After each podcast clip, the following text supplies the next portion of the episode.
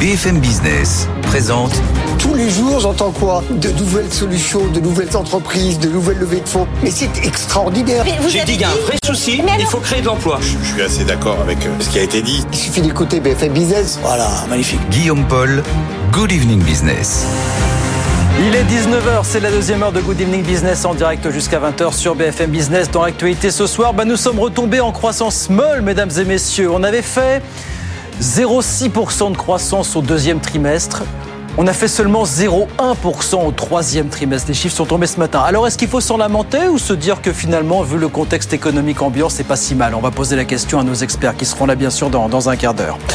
Euh, pendant ce temps, le gouvernement essaie de faire passer toujours son budget. C'est le volet recettes qui est examiné aujourd'hui à, à l'Assemblée nationale. Ça risque de se terminer très très vite euh, par un 49.3, mais enfin on en dira un mot bien sûr. Et puis, nouvelle alerte sur les stocks de médicaments. Le ministre de la Santé annonce qu'il va convoquer euh, la semaine prochaine tous les acteurs concernés par la gestion des stocks. Il ne comprend pas pourquoi sur le papier les stocks sont là, mais que dans la pratique, il manque beaucoup, encore beaucoup de médicaments dans les pharmacies. On écoutera un économiste de la santé dans un instant sur ce sujet. Voilà le programme, non exhaustif, bien sûr, on est ensemble jusqu'à 20h sur BFM. Good Evening Business, le journal.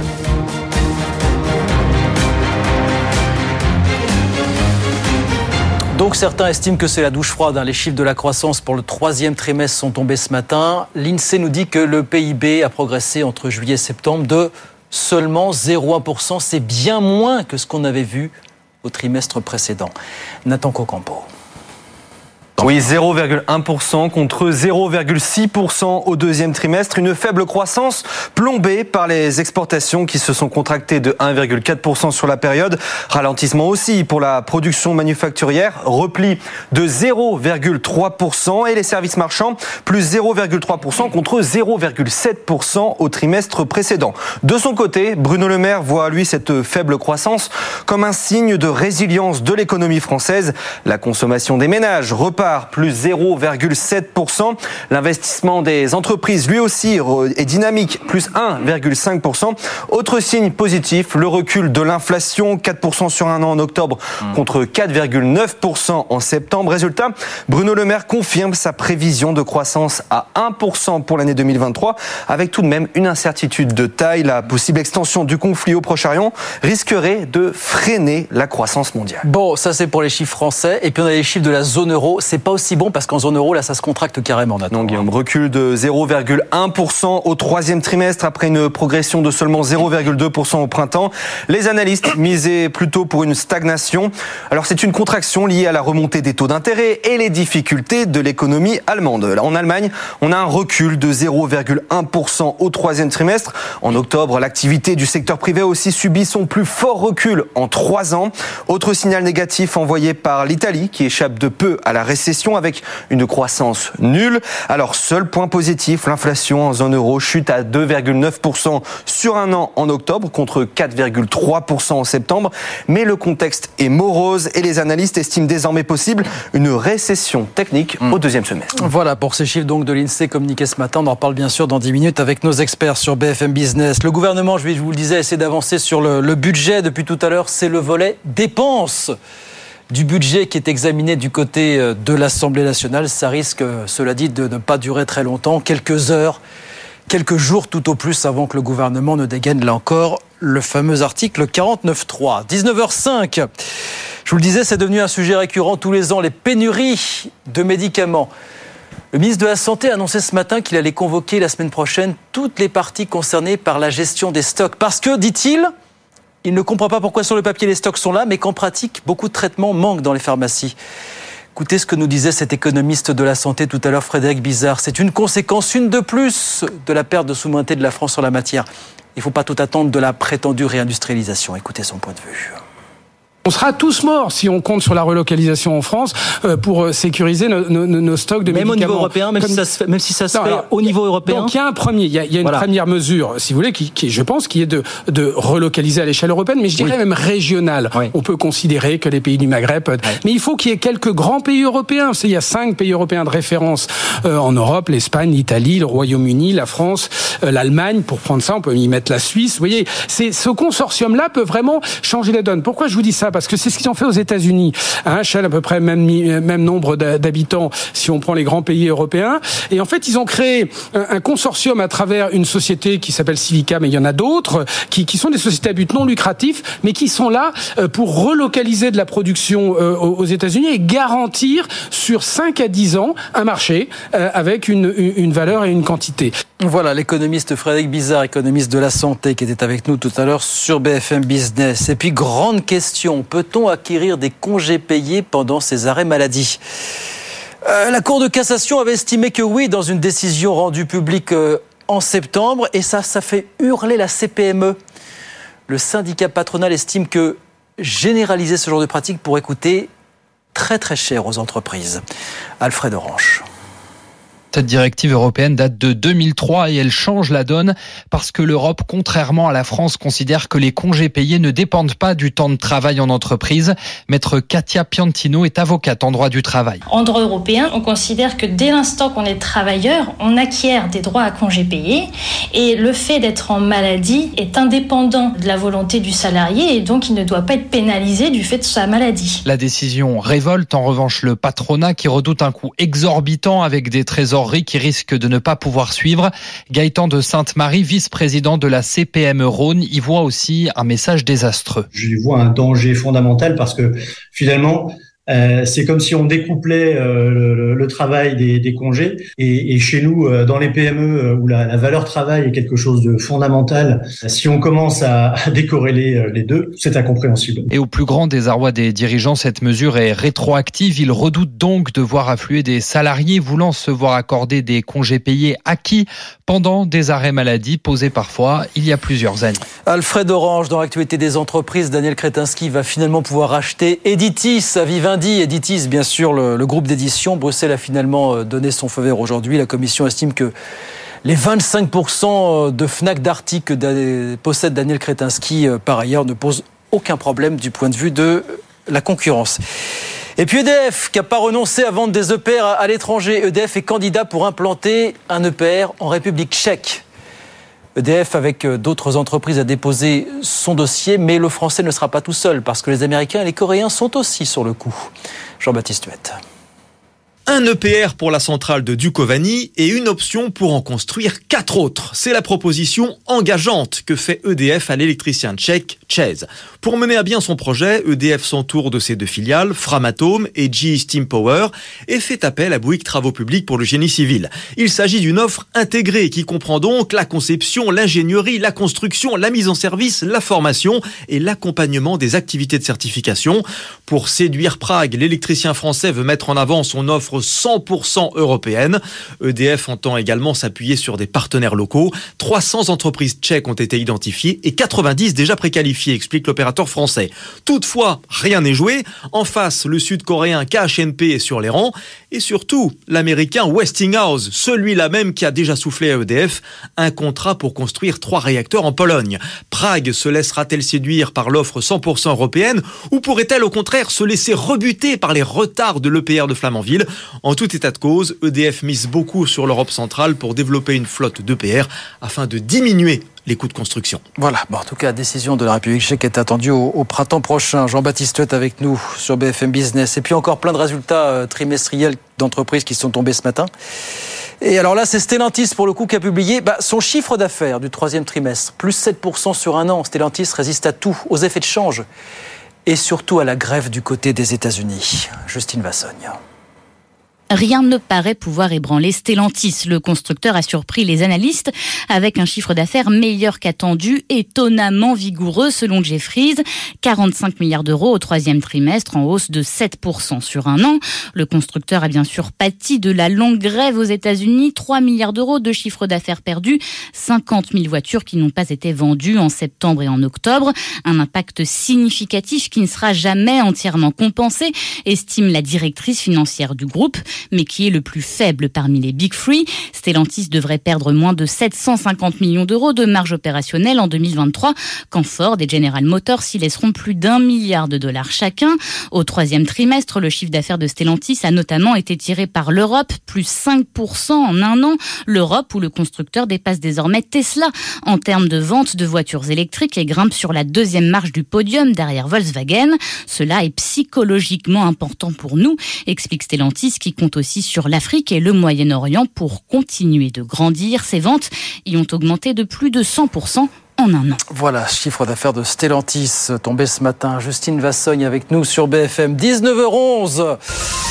Bah, tout ça nous emmène sur les marchés. Euh, je vous rappelle la clôture à la, Bourse de Paris ce soir. Le CAC 40 qui a gagné 0,89%, 6885 points. Oh, les 7000 sont encore là, mais enfin, bon à la faveur de trois bonnes journées, si ça se trouve. Ça peut passer. Bonsoir Étienne Braque. Bonsoir Guillaume. Comment ça se passe à Wall Street pendant ce temps-là? Ça se passe bien, c'est du vert, comme en Europe, avec trois indices américains qui gagnent du terrain. Dow Jones plus 0,3%. Il retrouve la barre symbolique des 33 000 points. Vous avez un S&P qui se rapproche des 4 002, quand de son côté, le Nasdaq est proche des 13 000 à 12 837 points. Une semaine qui est très importante aux États-Unis. Demain, dans 24 heures précisément, on en saura plus concernant euh, Jérôme Powell, la Fed, avec notamment eh bien, un statu quo qui est attendu. Vous avez Apple qui va publier ses résultats jeudi soir. Vendredi, euh, l'emploi américain. Donc, euh, une grosse semaine en, perspective. Dernière séance du mois. Alors, euh, on en parlait il y a une heure. Le CAC 40 a perdu 3,5% sur l'ensemble du mois d'octobre. Bah, à Wall Street, c'est guère mieux. Hein. Quand vous regardez le Nasdaq, il perd plus de 3% en l'espace d'un mois. Le Dow Jones et le S&P perdent entre 2 et 3% également sur un mois. À noter que vous avez beaucoup de mouvements du côté des taux, puisque hier soir, vous avez le Trésor américain qui a annoncé à émettre 74 milliards de dettes en espace d'un trimestre. Hein. Donc là aussi, euh, comme en Europe, on voit que la planche à billets continue de, de tourner. Et avec la remontée des taux, ça va coûter cher, hein, puisque figurez-vous que euh, sur du 6 mois, c'est du 5,27 aux ah, États-Unis. Ah. Donc euh, là aussi, euh, ça se complique un petit peu dans l'équation euh, budgétaire. Du côté des valeurs, vous avez le Dow Jones qui est pénalisé par Caterpillar. C'est un bon indicateur hein, de la conjoncture dans le monde. Et le titre perd un peu plus de 6% ce soir à Wall Street avec un groupe qui remarque une baisse des carnets de commandes, des investissements qui baissent dans le BTP. Donc forcément, eh bien, ça aura un impact sur les résultats futurs et donc ça pèse sur la valeur ce soir. Et puis un autre titre qui est également en mouvement ce soir, c'est Pfizer avec une première perte trimestrielle depuis 2019. Le groupe a connu un parcours spectaculaire avec son vaccin anti-Covid depuis 2020. Et puis bah là, c'est un petit peu plus compliqué. Il faut trouver le nouveau vaccin et donc de nouveaux produits afin d'afficher des résultats spectaculaires. Et le titre a perdu quasiment 50% depuis euh, ses plus hauts touchés il y a deux ans. Et donc Wall Street qui est bien orienté et trois indices américains qui sont dans le vert ce soir. Merci beaucoup Étienne. Étienne Braque avec nous sur BFM Business. 19h13. On repart avec nos experts dans un instant jusqu'à 20h. La séquence budgétaire qui continue à l'Assemblée, qu'on en finisse, véritablement, qu'on en finisse. Le retour de la croissance momolle en France, et puis cette étude qui nous dit que l'ascenseur social est en panne en France. Ça, on le savait à la limite. Mais ce que nous disent les chiffres, c'est qu'il est plus en panne en France qu'ailleurs, finalement, cet ascenseur social. On raconte tout ça, plus bien autre chose, jusqu'à 20h sur BFM. À tout de suite. BFM Business présente Good Evening Business, les experts du soir. Allez, 19h15, ils sont toujours avec nous, nos experts, ils sont là jusqu'à 20h. Je salue d'abord ceux qui sont restés. Frédéric Farrar, bonsoir, économiste. Euh, professeur à Paris 1, euh, Samuel Botton. bonsoir Samuel, expert en communication. Je salue Pascal Delima. Bonsoir Pascal. Bonsoir. Bienvenue. Chef économiste chez CJ Business Consulting. Et puis Marc Landré, consultant associé chez CERT Partners, qui est euh, perdu dans les couloirs, mais qui va arriver d'ici d'ici un instant. Les couloirs sont grands, hein Oui. C'est en ligne droite, mais ils sont grands. Mais il va arriver. la ligne droite est la plus courte. Comme on dit? Même des raffarinades comme ça. Voilà. Parce qu'on est au stade des citations, on aura d'autres citations dans un instant, mais comme ça, des petites phrases, des concepts qui ressurgissent d'autres tombes. Euh, beaucoup de choses à voir, en tout cas, avec vous ce soir, bien sûr, messieurs, sur BFM Business. D'abord, euh, bah, cette séquence budgétaire là qui se poursuit du côté. Euh, du côté de l'Assemblée, puisque c'est le volet dépenses qui est examiné. Ça risque de ne pas durer bien longtemps, cette histoire. On en parlait tout à l'heure. Pascal, comment est-ce que vous regardez cette séquence budgétaire qu'on va alléger peut-être pour rassurer les agences de notation Je ne sais pas. Est-ce que vous dites il temps qu'on en finisse finalement, qu'on passe à Oui, il temps qu'on en finisse, bien sûr. Bon. Euh, toujours pareil, cet éternel jeu d'équilibriste à faire entre euh, la nécessité de faire des économies et en même temps de faire la croissance. C'est pas toujours compatible en économie. Ça peut l'être. Il faut des conditions. Euh, équilibre aussi permanent entre euh, écouter, peut-être faire semblant d'écouter euh, les grèves, et puis en même temps faire en sorte qu'on ait un pays qui soit aussi crédible sur le plan des investissements internationaux et donc prendre en compte un peu la vie des marchés financiers aussi. Oui, c'est ça, c'est ça finalement. Et puis éternel jeu d'équilibriste entre le court terme et le long terme, parce que le court terme, effectivement, c'est les rendements, c'est l'actionnaire, et le long terme, c'est euh, la transition écologique. Absolument. Comment rendre compatible euh, un intérêt euh, éminemment économique de court terme et puis en même temps des investissements de long terme. Voilà. Marc Landré, bonsoir, le voici. désolé pour le retard. C'est les couloirs, c'est ça euh, le métro. Ouais, C'est le métro, la vie parisienne. Pas de grève, mais en commun, Ah, c'est terrible. Séquence budgétaire là, qui se poursuit, interruption de séance à l'Assemblée alors qu'on est sur le volet dépenses, ça va se terminer en 49.3. Qu'est-ce que vous dites qu'on en finisse là aussi, euh, véritablement, cette séquence là de, de- Pourquoi ça, Je vois pourquoi, vu comment ça s'est passé en commission la semaine dernière, ça, on Ouais. ferait perdurer le suspense. hein. Je veux dire, euh, quand vous avez le, le gouvernement qui est mis aussi euh, souvent en minorité. Alors attendez, je crois que vous avez un problème de micro, on va vous régler ça dans, dans quelques secondes. Ce sont les choses qui arrivent. Ça vous apprendra à arriver en retard. Les aléas du direct. Les aléas du direct. Euh, non, voilà, non, on on ce qu'on nous explique en fait, c'est qu'on va passer par 49.3 d'ici quelques heures, voire quelques jours. Peut-être quelques jours parce qu'il faut voter des crédits pour l'outre-mer et ça c'est très sensible. C'est comme l'année dernière. hein. On oublie que l'année dernière, pour le- les, les premiers budgets et les premiers textes financiers du gouvernement, euh, euh, du gouvernement Borne, euh, euh, il y a eu 11 recours. Au, euh, 9, pardon, 9 recours euh, Oui. au 49.3. Donc il n'y a aucune raison que cette année, la situation ne s'étant pas améliorée d'un point de vue politique, on, il en soit autrement. Donc on aura pour chaque partie de chaque texte financier euh, l'usage du 49.3 et peut-être en ayant appris de l'année dernière qu'il faut pas faire trop durer les débats parce que Ouais. du coup ça permet au gouvernement de faire passer les amendements qu'il veut, qu'ils aient été discutés ou non, adoptés ou non en commission pour pouvoir présenter euh, à la motion de censure le texte qu'il a véritablement envie de voir être euh, mis en œuvre. euh, Vous, avez vu qu'au milieu de ce, ce- ce- de, de ce fouillis, le Parti Socialiste, je parle bien du groupe PS, hein, dévoilait son contre-budget contre la vie chère. Vous avez vu passer ça Rappelez-nous combien ils sont les députés socialistes à l'Assemblée Pas des masses, mais euh, mesure d'urgence. Donc 2 milliards d'euros pour la revalorisation du SMIC à 1600 euros net. 10 milliards pour l'augmentation de 5% de rémunération de tous les fonctionnaires. Voilà. Oui, je vois rien de très nouveau. hein. Enfin, c'est des- c'est une politique très classico-classique euh, qu'on qu'on connaît depuis des années, Oui. euh, qui a son efficacité dans un contexte particulier, qui peut être inefficace dans un autre contexte. Voilà, euh, aujourd'hui. Qui passe a- bien médiatiquement quand on sait que ça passera pas, tout simplement. C'est difficile d'être contre, en fait. hein. Ouais. C'est tout le confort de l'opposition. Eh bien, toujours. Et à l'époque, la droite nous sortait des, des shadow gouvernements pour lutter contre le terrorisme sur Hollande. C'est très bien, c'est des très belles mesures, mais c'est pas eux qui sont en action. C'est vrai. Et là, en l'occurrence, ça nous permet aussi euh, de mettre en toute la médiocrité des oppositions. Des oppositions. Et donc, du coup, je suis ravi quand j'entends Marc et, et Pascal parler, parce que ça recoupe justement tout ce qu'on disait. Une vision, donc d'un côté le court terme et à mettre en opposition sur le long terme. Un gouvernement qui gouverne par 49.3. Donc, du coup, je pense, et je le redis, qu'on est euh, sincèrement dans un quinquennat euh, pour du beurre plus ou moins et euh, gouverner à coup de 49.3 ce n'est pas viable à long terme donc à voir ce qui se passera par la suite qu'après Est-ce- ben voilà Est-ce forcément qu'on peut se faire à cette idée d'un, vous achetez vous l'idée d'un quinquennat pour du beurre ou elle est forte l'image de, de- Enfin, qu'est-ce qu'on en retirera? Non, mais. La, la- la réforme des retraites. Non, en fait. Date, la réforme des retraites. Non, non, mais, euh, la, la seule. Non, mais. euh, Je dirais, il y a plusieurs choses. Enfin, bon, les, les, les seules réformes euh, euh, ont vocation à faire des économies, euh, la retraite, l'assurance chômage. euh, Bon, voilà, là, on a fait des efforts, hein, euh, parce que c'était ça l'objectif du gouvernement. Donc, c'est la sphère sociale. Parce que je, le répète souvent, mais euh, mais je, je c'est pas parce que j'ai l'impression d'avoir découvert l'Amérique, mais mais pour moi c'est une évidence. On ne peut pas tenir, je le dirai 3000 fois, on ne peut pas tenir trois trucs en même temps. C'est-à-dire on ne peut pas avoir le maintien de l'État social, euh, les équilibres des différents comptes publics et les investissements verts. Donc les trois sont impossibles. Donc soit on dit clairement les deux parties du triangle et on retient, euh, on abandonne un autre, soit on dit bon bah alors c'est ce que le gouvernement fait de manière furtive. Par exemple, il dit euh, euh, oui aux investissements verts, oui on va essayer de tenir les comptes tant bien que mal, et donc c'est la sphère sociale sur laquelle il va falloir.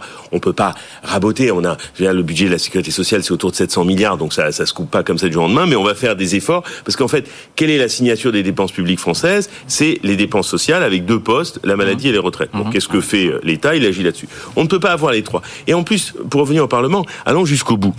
Bon, Euh, quel est le pouvoir de l'État français sur la monnaie aujourd'hui Nul. Quel est le pouvoir de l'État français sur le budget Bien relatif. Quel est le pouvoir de l'État français sur la politique commerciale Nul. Quel est le pouvoir de l'État français sur les politiques de concurrence Nul. Bon, donc à partir de là, euh, comme la sphère de pouvoir, elle est transférée totalement ailleurs, donc effectivement, c'est sympa, on entend des gens qui s'agitent, qui disent des trucs, qui s'invectivent et qui s'interpellent. Mais la réalité du pouvoir n'est pas là. Et non pas parce que c'est une malédiction des dieux ou parce que je ne sais quel dieu capricieux nous fait des mauvais tours. Nous avons dit en 2007 qu'à Lisbonne, la politique commerciale était européenne.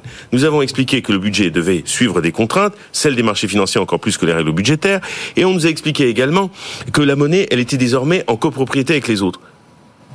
Donc, de quoi Qu'est-ce qui nous reste Qu'est-ce qui reste voilà. La fiscalité sur laquelle on bidouille en permanence. Marc Landré va enfoncer le clou, je sens là. Non, non, non, non, non. non, je vais simplement dire qu'heureusement, euh, euh, la pratique n'est pas la théorie, n'est pas l'idéologie. il se trouve qu'il y a quand même des marges de manœuvre euh, qui sont, qui existent pour un gouvernement, parce que gouverner, ça reste choisir. Et notamment, le problème, c'est qu'il ne choisit pas. Prenons simplement les niches fiscales ça fait quand même le dossier ultra documenté depuis quand même, euh, je dirais, une bonne dizaine, voire une quinzaine d'années. On sait combien il y a de niches sociales, niches fiscales et sociales en France, à peu près 500. On sait combien elles coûtent à l'État français, à peu près 100 milliards d'euros. Et on sait que chaque année, pour pouvoir faire des économies, il faudrait tailler dans ces niches fiscales. On connaît leur efficacité en termes d'emplois créés, en termes de performance. Tout est documenté. Et chaque année, on nous ressort la bonne vieille litanie du ministre de l'économie qui va demander aux parlementaires où je dois faire des économies. On oublie les rapports de la Cour des comptes, on oublie les rapports de l'IGF sur l'efficacité des niches fiscales et on nous sort quelques micro-économies par-ci, par-là parce qu'on ne veut pas décider politiquement qui va s'attaquer aux 10% d'abattement sur les pensions de retraite? Qui va s'attaquer un jour à ce scandale? Qui existe, qui est une, une des premières niches fiscales, niches sociales en France, qui perdure depuis des décennies et qu'on ne touchera pas pour des questions de pouvoir d'achat et pour des questions politiques. Le crédit impôt recherche, on connaît ses qualités, on connaît ses avantages, on connaît aussi ses handicaps et ses défauts. Que ça fait que les grands groupes, pas les PME, que ça oriente une certaine, un certain investissement et une certaine innovation, pas tout. C'est pas cette niche qu'il faut s'attaquer en premier. Vous avez non, la liste. non, mais là je vous parle des plus grosses. Oui, vous parlez des plus grosses. Ah oui, des plus grosses. Je veux dire, si on veut faire des économies, on va pas s'attaquer à la niche qui coûte 100 millions d'euros. Il faut s'attaquer aux niches qui coûtent plusieurs milliards. Le logement, l'emploi, on le sait, et on ne fait pas grand-chose. Et on pourrait revenir sur les exonérations de cotisations sociales qui coûtent très cher, dont l'efficacité. Pascal de Lima, Pascal de Lima, sur ce que vous avez entendu là. Euh, oui, tout à fait. Il y a un sujet aussi qui est euh, permanent depuis maintenant une vingtaine d'années, peut-être plus, mais en tout cas constant. Notamment euh, dans la recherche en économie, c'est euh, effectivement cette question de l'efficacité des dépenses de l'État. C'est pas du tout nouveau. Hein. Il y a, je me souviens déjà à l'époque que je préparais ma thèse, ça il y a très très très très très longtemps. Et déjà Étienne Vesmer, un, grand professeur, hein, qui qui, euh, qui avait déjà publié des livres sur l'efficacité de la dépense publique. C'est-à-dire là, on n'est plus sur des indicateurs quantitatifs de dépenses ou des indicateurs quantitatifs d'économie.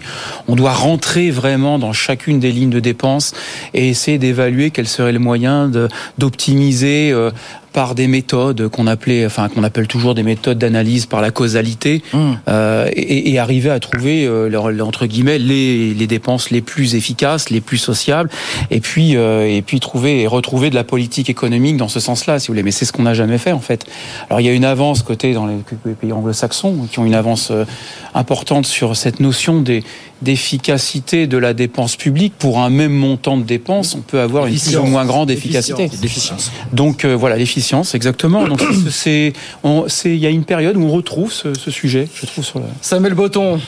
On veut dire que finalement les socialistes ont été visionnaires. Mitterrand nous avait dit. Euh... Ah, je pensais vous parliez du contre-projet, euh, contre-budget. Non, Mitterrand nous disait après moi il y aura des comptables. Il avait juste oublié de préciser qu'il serait mauvais.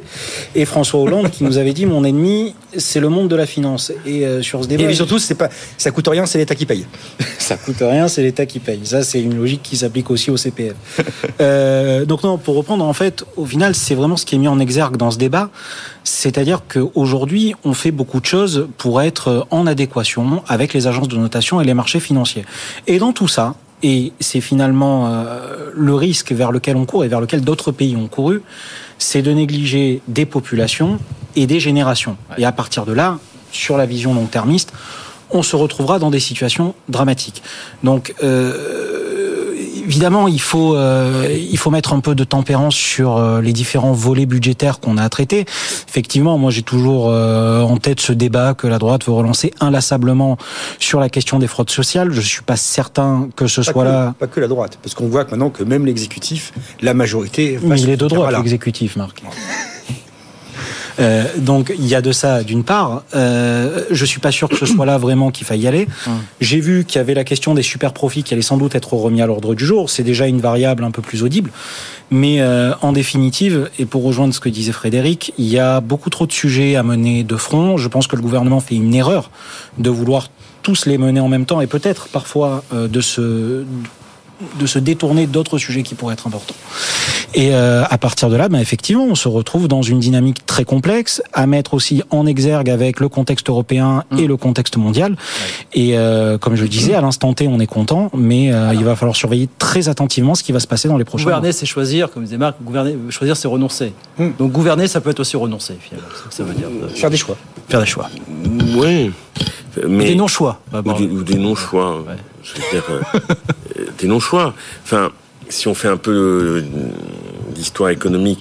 Enfin, je suis toujours étonné, je reviens sur ma marotte de tout à l'heure, parce que quand même, c'est- c'est c'est- c'est marrant, parce que euh, on, on nous explique l'Europe, l'Europe dans tous les sens, mais c'est marrant quand on parle de politique économique, on a l'impression que c'est un sujet mineur, que ça compte pas, que l'Europe c'est les affaires étrangères, euh, que bon, c'est un truc lointain, bon, je- je- mais je sais pas, il y a eu des tas d'engagements qu'on a pris, alors on peut les contester dans tous les sens, mais aujourd'hui, si on pense un schéma de politique économique, comment peut-on le penser sans ces liens qu'on a fait? Alors soit on pense qu'on peut les faire, les défaire, on s'en fout, bon bah il faut le dire, mais euh, c'est-à-dire que j'ai toujours du mal quand on parle des débats budgétaires nationaux, on n'inscrit jamais l'affaire européenne. Surtout qu'on est obligé depuis le TSCG, veux dire, de rendre compte de ce que l'on fait à la Commission européenne, et on est obligé d'envoyer un programme de stabilité, on est obligé de, de faire. On respecte jamais? Oui, mais je, je sais, le- le- le- l'Europe passe beaucoup de temps à fabriquer des règles que la fonction c'est de les contourner parce que bon, c'est c'est comme ça que ça, ça marche.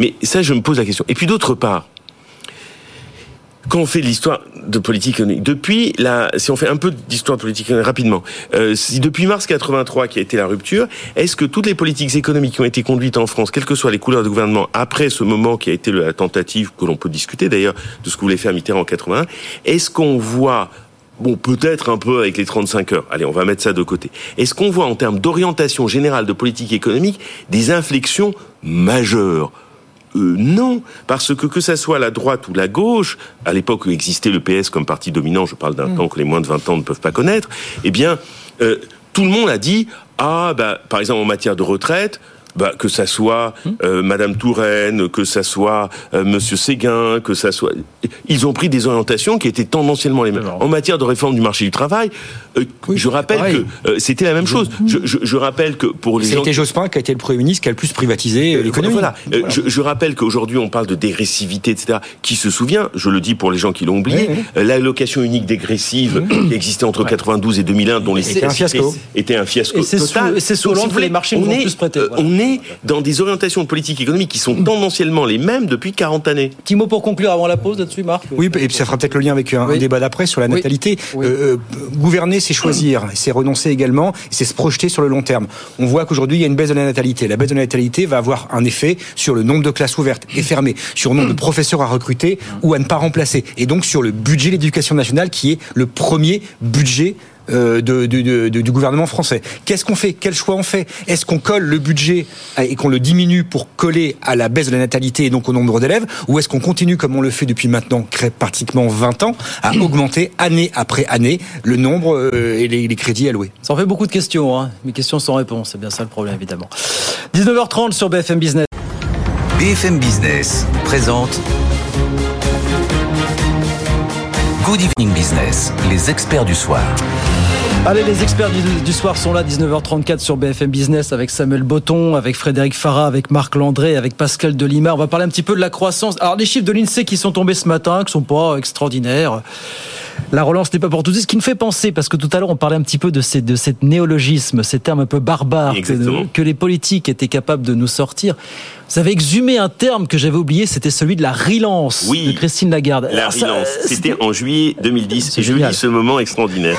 Alors, euh, Christine Lagarde euh, était en juillet 2010 invitée des rencontres du Cercle des économistes à Aix-en-Provence Ouais. et a expliqué que le gouvernement français appliquait en ce moment une politique ni complètement de rigueur, ni complètement de relance. Relance et rigueur, ce n'est pas un choix, a d'ailleurs affirmé la ministre devant un parterre d'économistes, sans doute un peu médusé, avant de lâcher donc sa petite bombe conceptuelle. L'heure aujourd'hui en France est à la relance, un subtil dosage entre rigueur et relance. Et le journaliste d'ajouter dans ce papier, pas sûr que ce concept soit un jour enseigné dans les facs d'économie, je peux le confirmer. Mais non. qui, qui pour... C'est la, même, c'est la même ministre qui avait conseillé aux Français de rouler à vélo pour faire des économies d'énergie lorsque les prix du pétrole s'étaient envolés. Oui. Mais n'oublions pas que nous n'avons pas de pétrole, mais on a des idées. Mais qui pond des, des, des concepts pareils quoi C'est nous. C'est les communicants C'est Samuel Botton. Ce que je faisais à Frédéric quand il m'a ressorti la citation, il dit Tu veux que je te dise? J'aurais pu la sortir. Non, non, sérieusement. Ouais, ben, sérieusement. le concept en soi. Samuel, sérieusement. Le concept en soi, il me plaît. Parce que pourquoi? On est en train de parler d'un problème insoluble entre la rigueur économique Mais à qui tu vends ça? et la relance économique. Mais aujourd'hui, à l'instant T, quand elle le sort, elle est dans un moment critique, tout i- toute, toute idée est bonne à prendre. La réalité, c'est que pour le coup, ça, ça exprime, ou ça essaye au moins d'exprimer quelque chose, c'est qu'on est bon, euh, bon courage. Relance, dans une situation euh, très difficile où il y a besoin de rigueur économique et en même temps, on ne peut pas se couper des investissements, on ne peut pas se couper de la relance et, euh, faute de termes plus adaptés, ben, euh, on a eu ce terme qui n'est pas encore enseigné dans les, Non. dans les cours d'économie. aussi- On peut le vendre aux Mais agences voilà. de notation, mais au grand public, je suis pas Et sûr. Il y avait aussi, et, et là, je, je le rappelle, je, je le montre, il y avait aussi le mirage de l'austérité expansive, hein, qui est euh, proposé aussi par la Commission européenne. Vous vous rappelez, et puis après, la, la baisse de la hausse? Oui, la peste de la hausse. La baisse de la hausse du chômage. Ah oui, François Hollande. ouais, le- François Hollande. La baisse. Non, mais on est, on, C'est- est sur, on, est, on est sur des concepts politiques. Et puis, la grande chance pour nos politiques, c'est que les Français n'ont pas de mémoire. Alors la baisse de la hausse du chômage, c'est c'est concret. Hein. Non, C'est- mais c'est oui, comme enfin, la, baisse de la hausse de l'inflation, c'est pas. Enfin, allez, allez, allez expliquer à des Français qui considèrent Ouais, que ouais. de toute façon demain ils vont plus avoir d'emploi ou que euh, ils n'ont pas suffisamment d'argent pour acheter Bon. du beefsteak à leurs gosses. Donc euh, ça, ça reste, ça reste malheureusement du concept, même si ça recouvre une réalité. En attendant de démocratiser le, le terme de, de relance, chère Christine Lagarde, Pascal Delima, comment est-ce que vous avez regardé les chiffres de l'INSEE qui sont tombés ce matin? Donc 0,1% de croissance au troisième trimestre, première estimation de l'INSEE. On est bien en dessous des 0,6 du deuxième trimestre. Est-ce que vous dites est comme finalement au premier trimestre. Comment 0,1, comme au premier trimestre. Oui. Est-ce que vous dites c'était une parenthèse euh, Voilà. Est-ce que vous vous en attristez ou vous dites finalement quand on regarde ce que font l'Allemagne, l'Italie, bah finalement on s'en sort pas si mal finalement? Du, thèse antithèse, encore une fois. C'est-à-dire que c'est vrai que d'une certaine façon, si on se compare exclusivement euh, à l'Allemagne, euh, si on se compare exclusivement à une moyenne qui est celle de, de- de la zone euro, on s'en sort plutôt pas trop mal. On sait que c'est plutôt tiré par la consommation, que les investissements euh, se stabilisent. Alors effectivement, il y a un maillon faible qui est quand même les exportations, comme on l'a dit tout à l'heure. Donc on a une économie qui visiblement a l'air de euh, on, on parle de 0,9-1% sur l'année. Si vous voulez, on est quand même sur des taux euh, extrêmement, extrêmement, extrêmement faibles. Euh, et donc, ça m'amène un peu à, la- à l'antithèse de tout cela. C'est d'abord, évidemment, est-ce que, euh, une bonne fois pour toutes, est-ce que on communique exclusivement sur le PIB, puisqu'on sait que l'INSEE a intégré de nouveaux paramètres pour évaluer une, la vraie santé, euh, je dirais, d'une économie avec des paramètres plus qualitatifs. On en a un petit peu parlé tout à l'heure sur la dépense euh, qualitative aussi et non quantitative. Et donc ces paramètres-là, faudrait aussi les intégrer. Est-ce que euh, voilà, est-ce que c'est le seul indicateur qui permettrait aujourd'hui de dire qu'une qu'une économie va bien? Il y a plein de choses à dire là-dessus. Euh, moi, mon avis, c'est que effectivement, c'est un indicateur clé encore pour les marchés financiers, pour les agences de notation. Ça reste l'indicateur subliminal qui permet de, de faire quelques anticipations et donc de- des investissements euh, étrangers, directs étrangers en France. Et donc ça, c'est positif. Maintenant, on sait très bien ce qui se passe au niveau social. On sait que euh, il y a une très très forte, une redoutable automatisation et précarité technologique qui est en train de se développer, qu'on devrait aussi intégrer dans, dans, dans ces nouveaux indicateurs. On sait qu'il y a du chômage technologique. On sait que ce qui se passe aux États-Unis sur les technologies est en train d'arriver en Europe massivement et en Europe encore plus et en France encore plus qu'ailleurs sur cette question-là et que euh, les, les- voilà, je, je digresse un peu, mais que les fonctions support Ah exercées mais- souvent par la classe moyenne sont les plus frappées aujourd'hui, notamment par le. Donc ce sont des moyennes, ce sont des chiffres. Euh. Évidemment, c'est un petit peu banal de dire qu'il faut les nuancer et qu'il y a des critères qualité. Mais par contre, ça, ça pourrait, à mon sens, euh, et c'est la conclusion, nous amener vers une nouvelle forme de politique économique, puisque la, la traditionnelle est totalement dépassée, on l'a dit, euh, qui prennent en compte de nouveaux indicateurs, qui prennent en compte le poids de la start-up nation, puisque c'est ça qui est un petit peu nouveau hein, aujourd'hui chez, chez Macron, euh, chez monsieur, monsieur Emmanuel Macron. Et donc euh, là, il y a effectivement du travail à faire sur cette nouvelle politique économique un peu 4.0 avec de nouveaux indicateurs, avec les 30 milliards d'investissements sur sur la startup nation, sur sur l'intelligence artificielle, parce qu'on appréhenderait le phénomène d'une autre façon. Bon, en attendant, on est de retour eu égard à la calmie dont vous parliez du, du second euh, trimestre, bah, c'est le retour de ce qu'on appelle la croissance. En attendant, c'est le retour de la croissance momole, celle de l'ancien de monde. la France? quoi. C'est la croissance de la France. C'était la France d'avant, 30 la confiance Or, de- de- de- quelques années où on a eu quelques pics de croissance qui ont pu pas dépasser les 2%. Mais on cartonne sur les licornes. Voilà, je- oui, mais c'est- c'est- Mais c'est- beaucoup ça fait moins. pas une économie. Ça fait, c'est pas significatif, c'est pas représentatif. Je veux dire, ce qui est représentatif en France, c'est le taux de chômage qui a du mal à baisser, à descendre en dessous du plancher de 7%, et dont on sait qu'il va falloir dépenser énormément d'argent pour qu'on atteigne le, ce, ce niveau dur. La réalité de la France, c'est un commerce extérieur qui est structurellement dégradé depuis les années 2000, depuis 20 ans, depuis la réunification allemande, et qu'on n'arrive pas, quels que soient les plans pour chasser en meute avec euh, Business, euh, Business France, etc., qu'on n'arrive pas à relever. La réalité de la France, c'est pas euh, les quelques licornes qui brillent de la French Tech, et c'est très bien. Oui, ça crée non, des emplois, c'est très ça bien. crée des emplois, il y en a- le- beaucoup le- moins le problème, c'est la difficulté de réindustrialiser et notre incapacité au niveau européen à là pour le coup construire une Europe industrielle qui soit commune. Chacun veut aller développer son usine de Doliprane, alors que il faudrait qu'on réfléchisse à une stratégie européenne dans la matière. On La réalité de la France aussi, c'est bah, d'être c'est totalement infoutu de, de voir l'avenir et de saupoudrer là quelques milliards d'économies sur telle technologie, là sur telle technologie, là où les GAFAM vont mettre 10, 15 milliards pour développer une nouvelle technologie et que nous, avec nos quelques centaines de millions en France, on est infoutu de rivaliser. Frédéric Farah, puis Samuel ensuite. Frédéric. euh, Là, je, je- je reviens toujours à ma marotte parce que je pense que l'Europe. Non, non, non, une autre marotte qui est l'histoire économique. Euh, L'Europe est une belle marotte. hein. est une belle marotte et qui est ma marotte principale. Je, je- je le reconnais tellement euh, cette affaire m'obsède depuis 1992. Donc euh, voilà, j'avais 22 ans, ça fait 30 ans que ça m'obsède. Bon.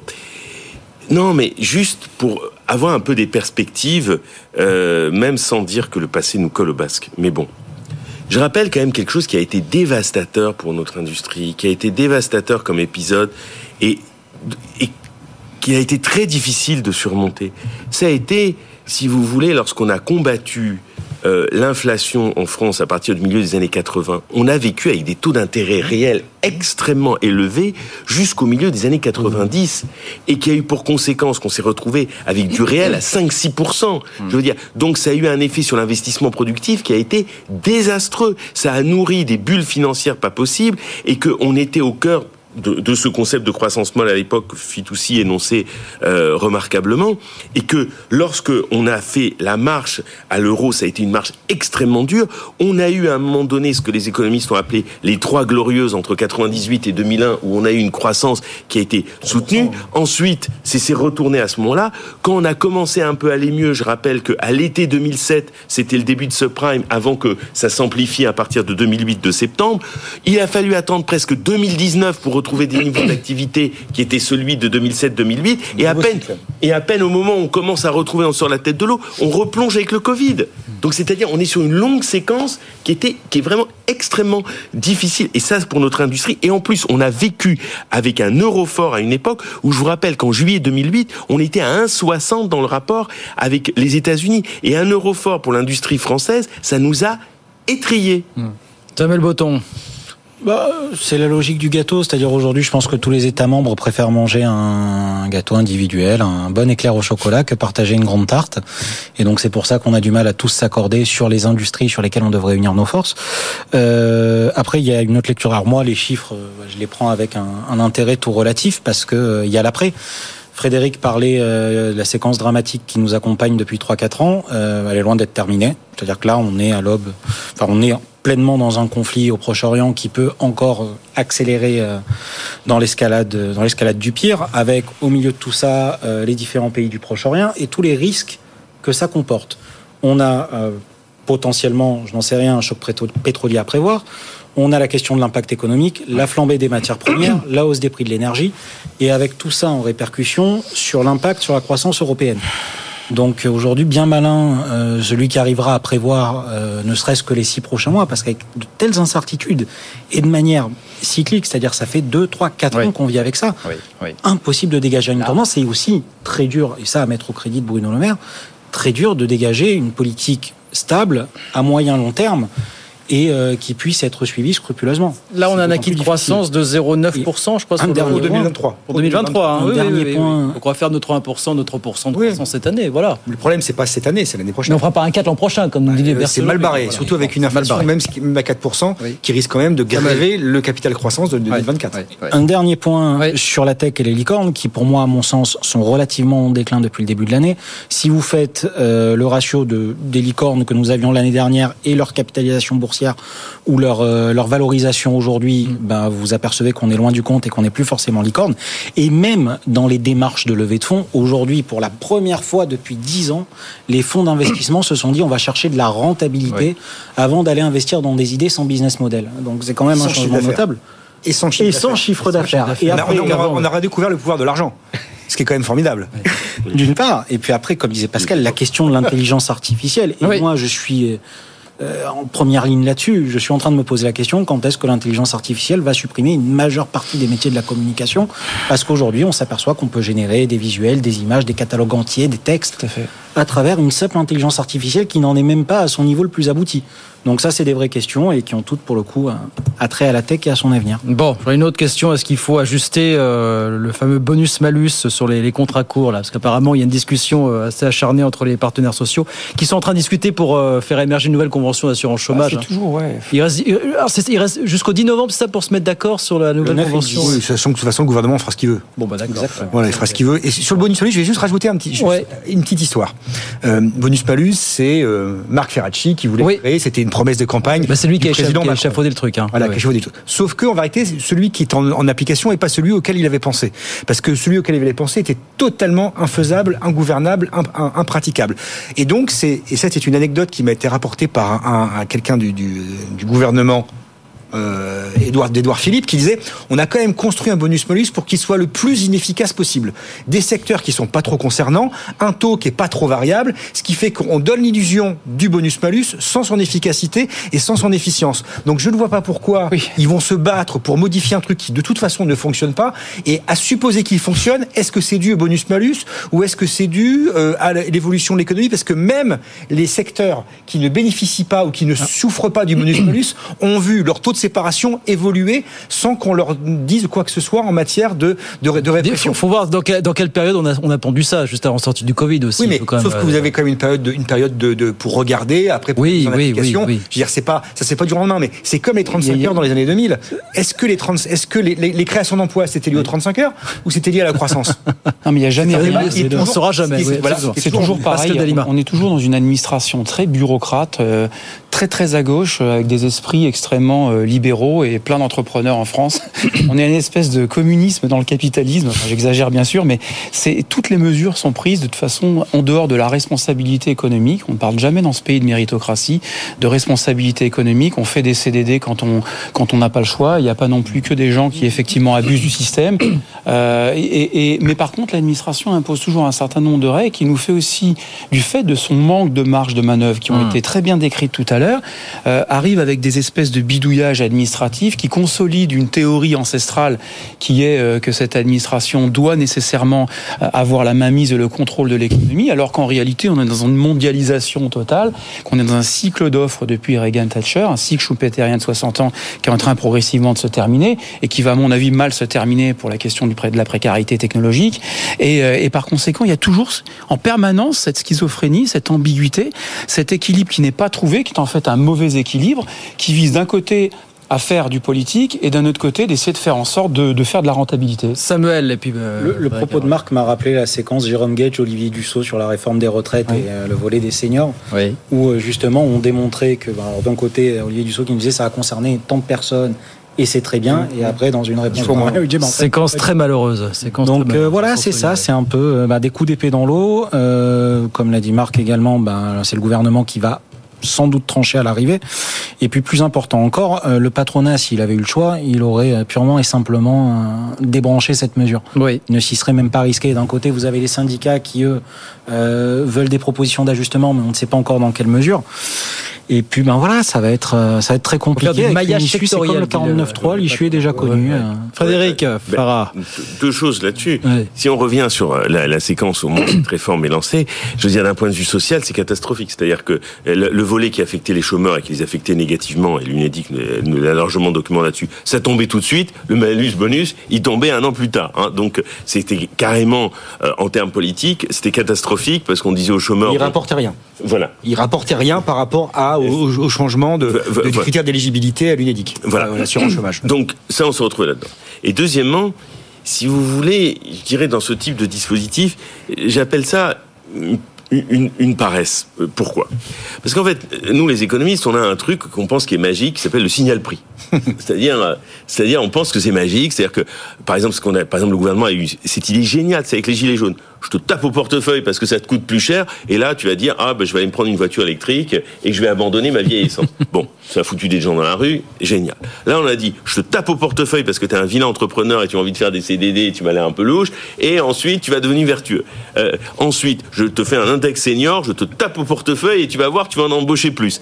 On a envie de dire, c'est un peu paresseux, hein, un peu comme penser. On a envie de dire, il y a peut-être d'autres dispositifs. On parle d'intelligence artificielle, de 4.0. On aimerait bien avoir un peu d'autres dispositifs que ça qui coûtent très cher, qui sont des usines à gaz et qui sont mal pensés. Les politique ne permet rien d'autre. Le temps Il faut politique bien- ne le permet pas. Non, puis il faut bien que le politique montre qu'il a encore la main sur quelque chose. Et donc, il va faire, vous citez tout à l'heure la la dégressivité. On a vu que la nouvelle dégressivité qui a été mise en œuvre ne fonctionne pas puisque les gens qui sont atteints, enfin, qui, qui, qui, qui sont victimes de cette dégressivité, finalement, mettent plus de temps à revenir à l'emploi Bien sûr. qu'avant. Donc, ça veut dire que c'est même contre-productif puisque ça maintient les gens encore plus longtemps au chômage. Oui. Voilà. Bah, tout est dit, ok, d'accord. Tout est dit, comme Euh, dirait Jean-Jacques Goldman. Exactement. 5-6 minutes. L'ascenseur social, bah, il fallait qu'on. L'ascenseur est Ah, toujours c'était bloqué. que des thèmes gays ce soir. Ouais. C'est l'actu écho, Il hein, peux rien. Voilà, exactement. Toujours rester avec. L'ascenseur social, l'ascenseur social est en panne. J'ai pris l'escalier. Il y avait une phrase, je cherchais un bouquin qui avait été. Euh, on a une étude qui nous explique aujourd'hui qu'en fait, il est plus bloqué en France qu'ailleurs. C'est l'Institut des politiques publiques qui a planché sur le sujet, qui nous dit chiffre à la pluie. Bah voilà. Je prends les enfants issus des 20% des ménages aux revenus les plus faibles. Quelle proportion d'entre eux se retrouveront quand ils seront adultes parmi les 20% des ménages les plus aisés? 1 sur 10. il n'y en a même pas 10%, il y en a 9,7%. Voilà. Voilà la mobilité sociale. Et l'IPP nous dit il y a que les Américains qui font moins, les Italiens font mieux, les Espagnols font mieux, les pays nordiques font mieux, l'Australie fait mieux.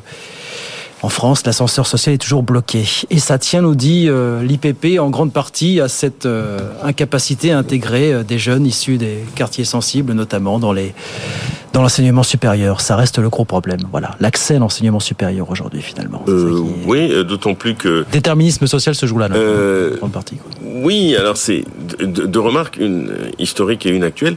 Euh, Une historique, Alain Lipietz, dans les années, pour caractériser les, les années d'après-guerre, disait on peut observer la logique de ce qu'il appelait l'escalier mécanique. C'est-à-dire que il y a ceux qui sont en haut de l'escalier, ceux qui sont en bas, mais tout le monde monte. Hein, il disait c'était ça, ce que disait Alain Lipietz, l'escalier mécanique. Bon. Alors le truc c'est que c'est amusant parce qu'on nous dit qu'effectivement euh, les chances d'arriver, hein, comme disent, euh, on dit dans la statistique anglo-saxonne, odds ratio, euh, donc effectivement les, possibilités pour les chances, les possibilités de devenir à son tour cadre ou autre chose.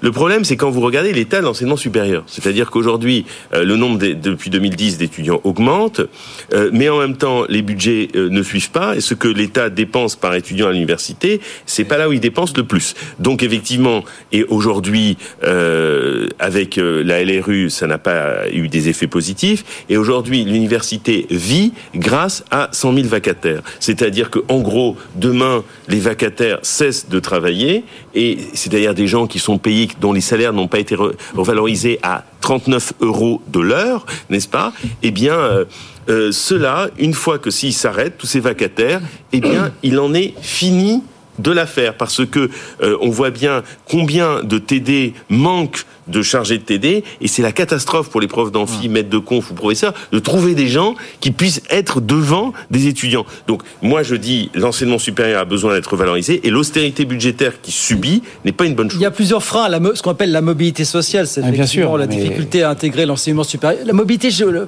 le frein géographique aussi, mobilité géographique. Non, non, mais en fait, il y a beaucoup de choses, quoi.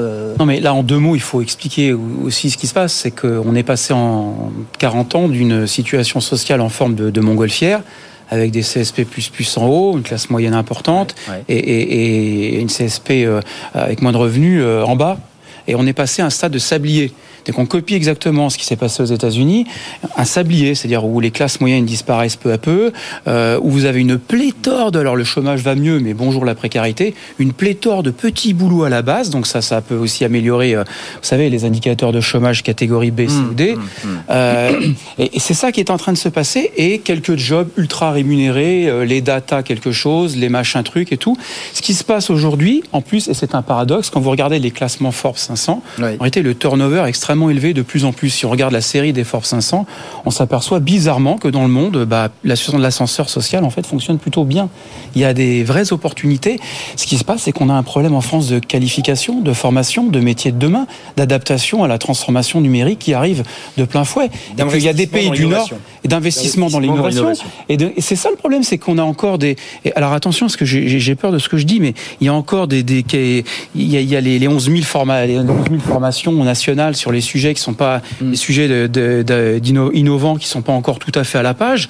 Euh, il y a un certain nombre de voilà, il y a le système éducatif qui a aussi besoin de bouger un peu quoi. Et c'est ça qui est en train de se passer. C'est pas uniquement Ouais, ouais. les- voilà. C'est bah, c'est fait partie Enfin, du- c'est un avis bon. 45 secondes chacun, on est au bout, les messieurs, là, sur la mobilité sociale. Là, euh. Guerre de surprise, on vit à une époque où aujourd'hui ce qui fait foi dans les études, c'est les écoles de commerce hors de prix et euh, autres, euh, autres lieux d'enseignement qui coûtent bonbons. Difficile, difficile les aides à l'apprentissage. Ben voilà. Euh, donc il y a la question, mais Mais on va François Hollande l'a posé déjà à l'époque, c'est comment on réenchante le rêve de l'éducation nationale. Euh, et puis après sur la mobilité, alors sur euh, sur l'ascenseur social, moi je regardais avec attention le débat entre Jean-Marc Daniel et Nicolas Dos ce matin. Euh, Jean-Marc Daniel caractérise un ascenseur social par défaut, sans même s'en rendre compte, quand il nous parle justement de gens qui étaient euh, enfants de d'ouvriers agricoles, en disant bah aujourd'hui les ouvriers agricoles ça n'existe plus, donc il peut plus être ouvrier. de fait, de fait, j'étais promu. Voilà, Voilà, de fait, j'étais promu. And so what Donc bah, au final, c'est euh, chacun peut voir midi à sa porte sur ces différents chiffres et puis oui, l'ascenseur social est forcément. Marc Landré, l'ascenseur social. ouais, je pour une fois, je vais, prendre le- je vais voir le verre à moitié plein. C'est-à-dire qu'il y a une source d'espérance dans cette étude de l'IPP, c'est que euh, le déterminisme géographique, ça se combat et ça s'inverse. Il suffit de déménager. Il suffit, c'est un grand mot. Ah oui, mais la France de propriétaire, vous savez, il y a des Oui, oui, qu'on a ça veut dire qu'il faut, silence, il faut changer de euh, paradigme, il faut ouais. changer euh, de, de- de- de logique. Et c'est en allant dans les zones de croissance, dans les zones où il y a de l'emploi, dans les zones où il y a des investissements d'innovation, qu'on peut casser ce déterminisme social et donner une chance à ces enfants de sortir de la catégorie sociale dans laquelle ils sont nés et dans laquelle ils sont condamnés à rester. C'est l'étude de l'OCDE qui nous dit qu'il faut six générations en France pour sortir de l'échelle sociale basse et atteindre la moyenne sociale en France. Ça, c'est dramatique et on peut le combattre. Il suffit, il suffit de prendre les bonnes mesures et elles existent, on les connaît. Eh ben, l'ascenseur social peut repartir. Voilà, depuis le temps qu'on dit qu'il est en panne, mais il peut on peut le réparer. On peut le réparer, on peut réparer, toujours réparer. Ben voilà, c'est terminé. Merci messieurs d'être venus ce soir. Samuel Botton, Frédéric Farah, Marc Landré, Pascal Delima. Merci infiniment. Merci. À très vite avec plaisir. 19h58, François Sorel dans un instant. Tecanco. On revient demain, 18h pour de nouvelles aventures, bien sûr. Bonne soirée, à demain. Good Evening Business. Actu, experts, débat et interview des grands acteurs de l'économie.